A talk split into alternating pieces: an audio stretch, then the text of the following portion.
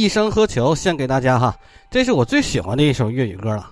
今天呢，我们继续一些奇怪知识的旅程哈，在毒药里，我们今天要讲的是核冬天，以及后来演化出来的一种理论，叫做核夏天。还有，我们要看一看人类历史上最大当量一亿吨的当量的大伊万被轰炸过的土地，现在又是什么样子？我们先说核冬天哈，核冬天这个理论出现的已经很早很早了，很多年了。有一个热播连续剧叫做《庆余年》，它那个时代背景正是起源于二十一世纪的一场核战争产生的核冬天，地球不再适宜人类居住了。其实核冬天理论很多时候是核恐怖的一部分，人们甚至包括政府和媒体，为了渲染核武器的威力。为了这个避免核战争，故意夸大了核武器的这种威力和后续影响，导致人们有核恐惧。这是政府和媒体一起干的事情啊！所以说，创造出了核冬天这一个理论。那么，核冬天是什么呢？核冬天就指的是多枚核弹爆炸之后产生的浓烟，能够在长达数周或者更长时间截断北半球大部分地面上的阳光，进而引起半球尺度的气候变化。导致就遮蔽了阳光嘛，这是这是一九八三年发表在《Scientist》，我们刚刚在这个长颈鹿上也说过，《Scientist》是人类最权威的科学期刊，它的的确确提出了这个 “nuclear winter”，就是核冬天的这个理论。说白了，就是因为核武器产生的浓烟呐、粉尘呐、离子啊等等遮蔽了阳光，导致全球气温下降，让人类不再适合生存，最终导致人类灭亡。它是一种核恐怖理论的哈。好，在他身上呢，又演化出了一个核夏天。这个核夏天又是什么呢？就是核冬天过后之后，是呃，因为核武器的辐射会造成动植物基因的伤害，把臭氧全部都化尽了。因为各种生物、植物、动物还有腐烂，它腐烂了之后呢，就会发酵。还有化冻的那些物质，就会使地球的温度上升，远高于灾前的平均值，远高于核武器战争灾前的那种平均值，导致一个核夏天，人们会处在这个全部的都是发酵的气味之中。说白了，就把人类人间因为大气层的存在，变成了一个沼气池。哎，不断的发酵，不断的这种升温，变成了一个核夏天。同样，它也是一种核恐怖理论。那么，核冬天或者核夏天究竟是不是能够存在呢？它真的能够产生这样的破坏效应吗？我们来一一梳理一下。核武器对于人类本身、对于环境具有五大破坏杀伤效应啊：冲击波、热辐射、核辐射、放射性污染和电磁脉冲。那我们找个几十万吨当量，比如说超过广岛长崎投那个原子弹十倍当量的几十万吨当量的，炸下去能炸个多大的坑？能激起多少粉尘呢？大概能激起地面的百分之五左右的粉尘，而能够冲上大气的只有百分之零点五的细小尘埃给吹入同温层。这些尘埃或者是烟尘，大概也就存在着几个月的时间就会消散。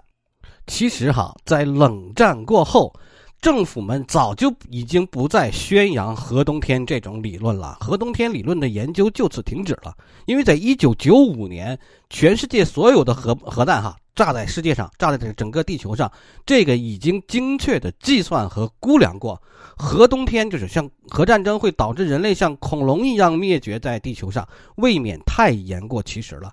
核攻击的的确确会产生很大的尘埃烟雾，会来自阻挡住来自太阳的红外辐射、红外辐射。但是核爆炸本身也会向地球大量的放热，同时地球的温室效应也会很大的限制住热量通过地表和对流层下部散失。所以说，核大战不可能出现核冬天理论所描述的那些这个大战的那种效果。说白了，就是在冷战期间，老百姓们什么都不懂，他根本不知道核武器是一个什么样的威力，甚至也不了解我们地球是什么样的威力。因为大气大气层哈，大气层上空四千米就已经没有水蒸气的存在了，根本就不存在有雨水啊冲刷这个烟尘颗粒的机会。加上太阳辐射对于颗粒的这种影响，所以说根本很难预测到这种烟尘在空中的表现是什么样子的。因为我们不可能预测到有一个核冬天这种东西出现，不太现实。我们这里再纠正一个概念哈，就现在很多自媒体，他也是一知半解，他一直在炒作说人类这个会被核武器干掉啊，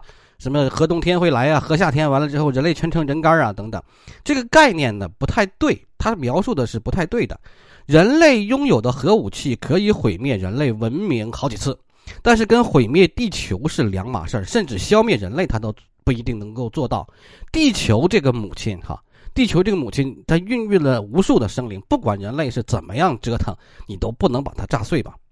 它对于炸碎地球的能量，全世界的核武器加在一起，大概就是五十亿吨，这是不算是天文数字吧？就或者是几百亿吨，对于地球也不仅呃也那个能量也比不上这个小行星撞地球造成生物大灭绝，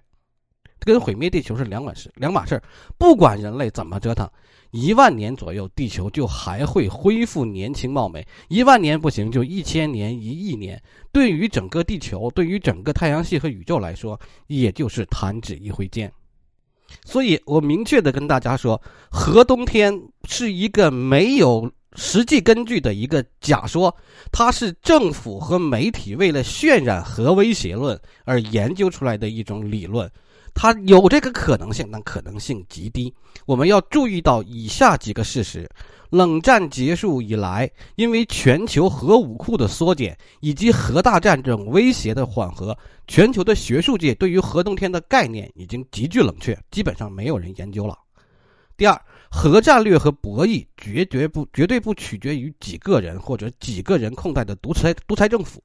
对于核冬天概念的渲染和淡化，只会让全球的核局势向着新方向移动，但一定不是那一小撮人希望的方向。如果全球的首脑们都决定认为核冬天为真，那么决策一定是追求更先进的钻地核弹头，或者是更精确的制导技术。以及去偷比其他国家的那种核力量在更详尽的资料，因为如果全球的首脑们、全球掌握核武器按钮的人都认为核冬天是真的的话，那么核武器不应该是这样演演化，对不对？因为毕竟核冬天是会造成全人类灭亡的呀。不管核冬核冬天是怎么样渲染，或者是怎么样淡化，它都。不应该就它都不会就是影响到核裁军呐，或者核扩军呐，有决定性的影响啊。经典的、精确的那种点摧毁才是正确的发展方向啊。所以说核核武器还是那样啊，像个大炸弹似的，一炸鸦片的，那就不对，那就说明核冬天这种理论不一定是真的。所以在我们的核武器，各个各个国家研发的核武器都不往精确制导，还是大炸弹那个时候。所以说，他肯定核冬天这件事情不见得是真的。第三，各个国家的政府都已经发现了，向民众撒谎没有任何的好处。不管这种撒谎的本意是不是出于善意，或者是出于一些可理解的原因，他选择不公开某些材料啊，或者不主动把这个结果这个向民众开放啊，他也不等于说要用一个要去干预学术啊。这样的一种行为，就说人们便慢慢明白了，让人理解到核冬天或者说核武器威胁论的这种真实面貌，才是最后才是才是我们应该达成的哈。你不信，你现在去微博上或者说是嗯抖音上去去试一试，你要一说核冬天，人们还是会觉得啊很恐怖，呃人类会灭绝等等等等，还会有人保持这样的概念。其实这个概念就应该更新掉了哈。因为核冬天这种概念根本就无法做实际实验，而且模拟那个水平也达不到。核武器呢，现在已经变成了一种心存恐惧心理了。恐惧没有错，核武器这东西的的确确是炸起来毁天灭地。但是因为一些恐惧心理，还有被一些自媒体的炒作。核武器就核武器就被人们传的越来越离谱，什么长期的核污染寸草不生，这就是很典型的被核武把它这个危危险扩大了。因为核爆的核污染跟核泄漏的核污染不一样，核泄漏那个核污染，它是真的会对生态造成一定的灾难，而核爆的那个核污染，你可以把它理解成为炸完就完事儿了，因为它消散的还真比较快，的的确确是有核污染。但是很消散的很快哈，我这么解释，肯定有很多直男就要着急了，赶紧的说，你就说他是个大渣逼不就完了吗？他是，他是个大炸弹，但是我们的听众还有女性啊，他理解不了嘛。好，我们现在就说大炸弹，最大最大的炸弹，大伊万大伊万炸弹是赫鲁晓夫时期苏联设计的一个一亿当量的氢弹，这家伙大。时间是一九六一年，苏联提出了一个特大号核弹的这么一个计划，赫鲁晓夫批准了。该核弹的意义就是对西方进行核威慑嘛，巩固苏联自身的地位嘛。这个时期就是核军备竞争那个时候哈。这个此后的几十年时间里，美国、苏联就互相比拼着进行核试验。试爆那个大伊万那个时候啊，还还挺有意思的。试爆之前哈，就是苏联考虑到政治、外交、核污染方面的问题，把大伊万那个当量从一亿吨缩减到了五千万吨。这个玩意儿就改装了一个图五九图九五这个轰炸机进行，把这个图九五轰炸机这个什么油啊什么的油槽啊什么的都给移掉了，然后。把它投在了哪儿呢？投在北冰洋内的新地岛西岸。就我们今天要说被大伊万轰炸过的土地，就是新地岛。这个新地岛就在北冰洋区域里头的一个小岛，一个长长细长的一个小岛。那个地方就是苏联时期冷战时期主要的核试验场之一。它一九五四年就给指定成了核试验场，因为嗯有有土地有海洋。然后还有一定生物可以观测到它的破坏效果，对于土地海洋的破坏效果好观测嘛？五七年开始做的时候，就把他岛上那个二百九十八人转移到大陆，开了三个实验场，就 A、B、C 三个区。当年的大伊万在 C 区爆炸的，其实是不只是大伊万在这个地方测试，呃，苏联的几乎所有用于战争时期的那个核弹都在这个地方有试爆过。但大伊万的的确是很恐怖，人类历史上尤其有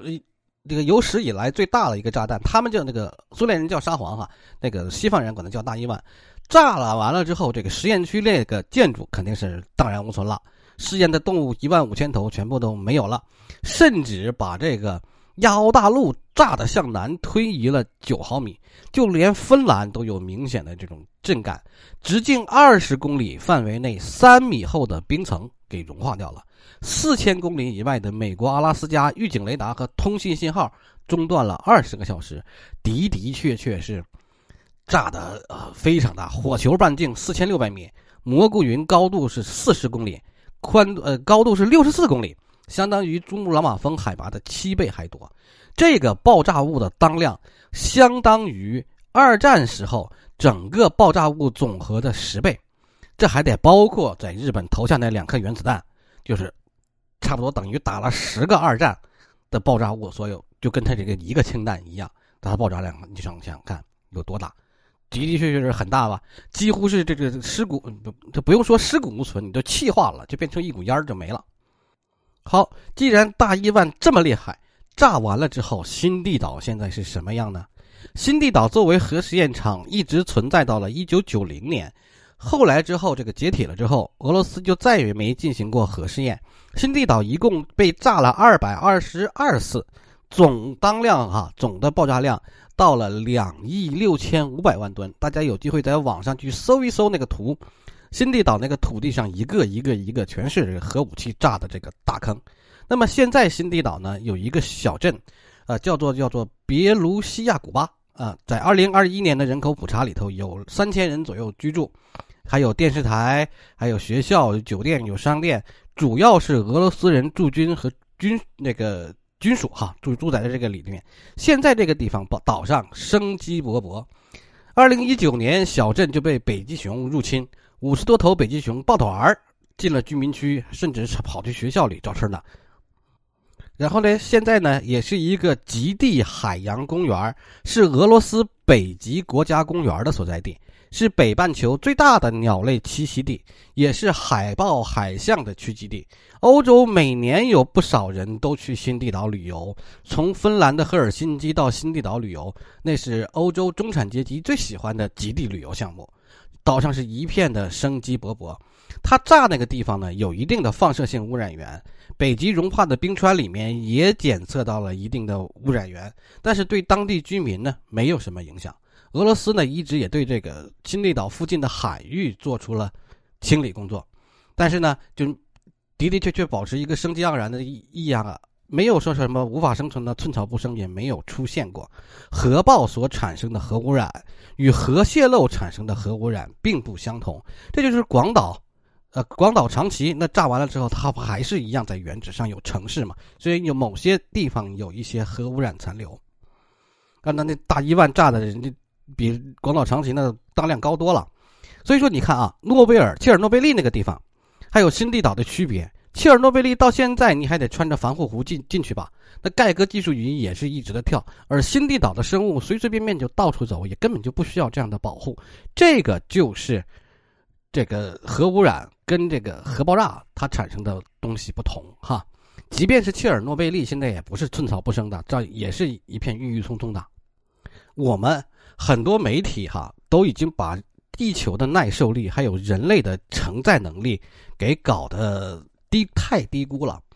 地核武器是无法灭绝地球上所有生物的，不管是现在我们大家所存的核武器，还是地球冷战的时候所有的核材料做成的核武器，就现在我们所能发现的所有核材料做成核武器，也灭绝不了地球上的生物，因为有深层地下的细菌，有海底的细菌，那些都是我们生命的起源。要想用反物质啊，下期我们可以讲讲什么叫反物质哈，把地球击碎。消灭那些细菌，基本上都被炸成星际尘埃。如果有那个技术，那人类早就出了地球了，不用担心这个东西了。即使是我们历史就整个地球历史上的五次生物大灭绝，呃，就五次生物大灭绝后出现了这个物种大起呃物种大爆发嘛。注意哈，灭绝是生物灭绝，爆发是物种爆发，两个不一样的概念。五次大灭绝。五次的生物的那个生物大灭绝，都一次性的施加在地球的身上，也不会造成地球的灭亡，也不会造成生命的消失。